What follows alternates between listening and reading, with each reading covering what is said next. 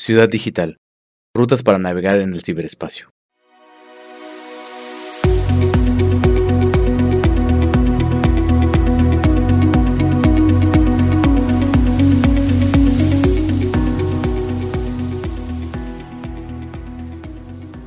¿Estás considerando leer uno o varios libros?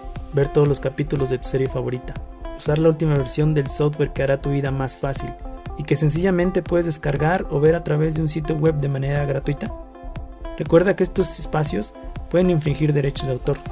Además, estos sitios pueden ser peligrosos al recopilar tu información personal para suplantar tu identidad. Por ello, en esta cápsula estaremos hablando sobre los derechos de autor y sus beneficios a nuestra cultura digital.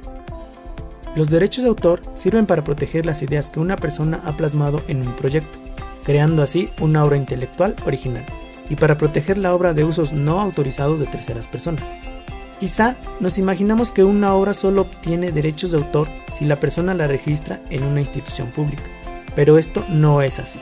Desde el momento que se publica la obra en cualquier medio, su creador cuenta con derechos. Pero, ¿te has planteado que compartir y facilitar el acceso libre al conocimiento puede ser algo positivo? Seguramente sí. Una forma de promover y regular el uso del trabajo intelectual que creamos es a través de las licencias Creative Commons.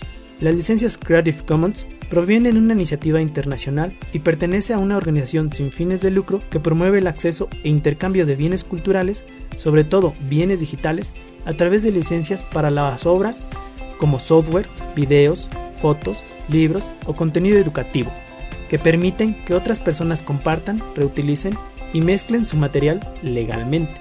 De esta forma, el autor puede aplicar diferentes tipos de licencia que permitan que otros sepan qué uso pueden hacer de sus creaciones de forma legal. La licencia más sencilla permite todo uso de la obra, siempre y cuando se dé reconocimiento al autor original. Hay otras licencias que regulan si se permite o no el uso comercial o la creación de obras derivadas. También es posible solicitar que las obras derivadas deban publicarse con una licencia igual a la de la original de forma que otros también puedan aprovecharla. Para utilizar una licencia Creative Commons es necesario utilizar el símbolo CC y adjuntar la licencia que corresponda de forma visible. Quizá ya hayas visto estos símbolos en alguna parte. El sitio creativecommons.org puede servirte para este proceso. Otra ventaja de estas licencias es que permiten que quien busque utilizar algún recurso de otra persona logre identificar si éste tiene una licencia de acceso abierto o limitado. Como podrás ver, cualquier persona que genere contenido y lo publique o que utilice contenido disponible en Internet puede beneficiarse de conocer y usar este tipo de licencias. Si eres docente, seguramente ya eres creador o creadora de contenidos y tus estudiantes también. Considera platicar con ellos y ellas sobre este tema y enseñarles a usar y a identificar estas licencias. Así, otros podrán reutilizar su contenido respetando sus derechos y ellos mismos harán un uso más consciente y ético de las obras de los demás. Considerando lo que has escuchado hasta este momento, es importante tener en cuenta el trabajo que le ha costado al autor elaborar su obra y darla a conocer.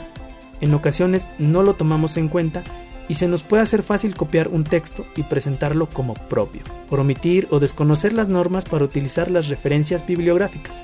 Por esta situación, muchas instituciones han optado por el uso de plataformas que detectan el plagio por lo que te sugiero hacer lo siguiente para un uso correcto. Siempre que cites o parafrasees un texto, coloca los datos de la fuente, autor, libro, año, editorial. Recuerda que también es necesario añadir referencias cuando usamos documentos digitales, contenido multimedia y hasta publicaciones en redes sociales. También te preguntarás qué pasa con las fotos o contenidos que subimos a redes. Es importante identificar qué derechos cedemos al aceptar los términos, condiciones o políticas de datos de estos sitios. Por eso es importante leer los términos al crear nuestra cuenta o si ya la tienes te invito a revisarlos. Como puedes darte cuenta, es importante entender los derechos de autor y las distintas maneras en las que podemos hacer uso ético y legal del contenido original de otros. También te sugiero adquirir productos originales y recuerda que apropiarse de información es un delito. Espero que esta información te sea de utilidad, pero además te invito a seguir escuchando nuestra siguiente cápsula de Ciudad Digital. Hasta la próxima.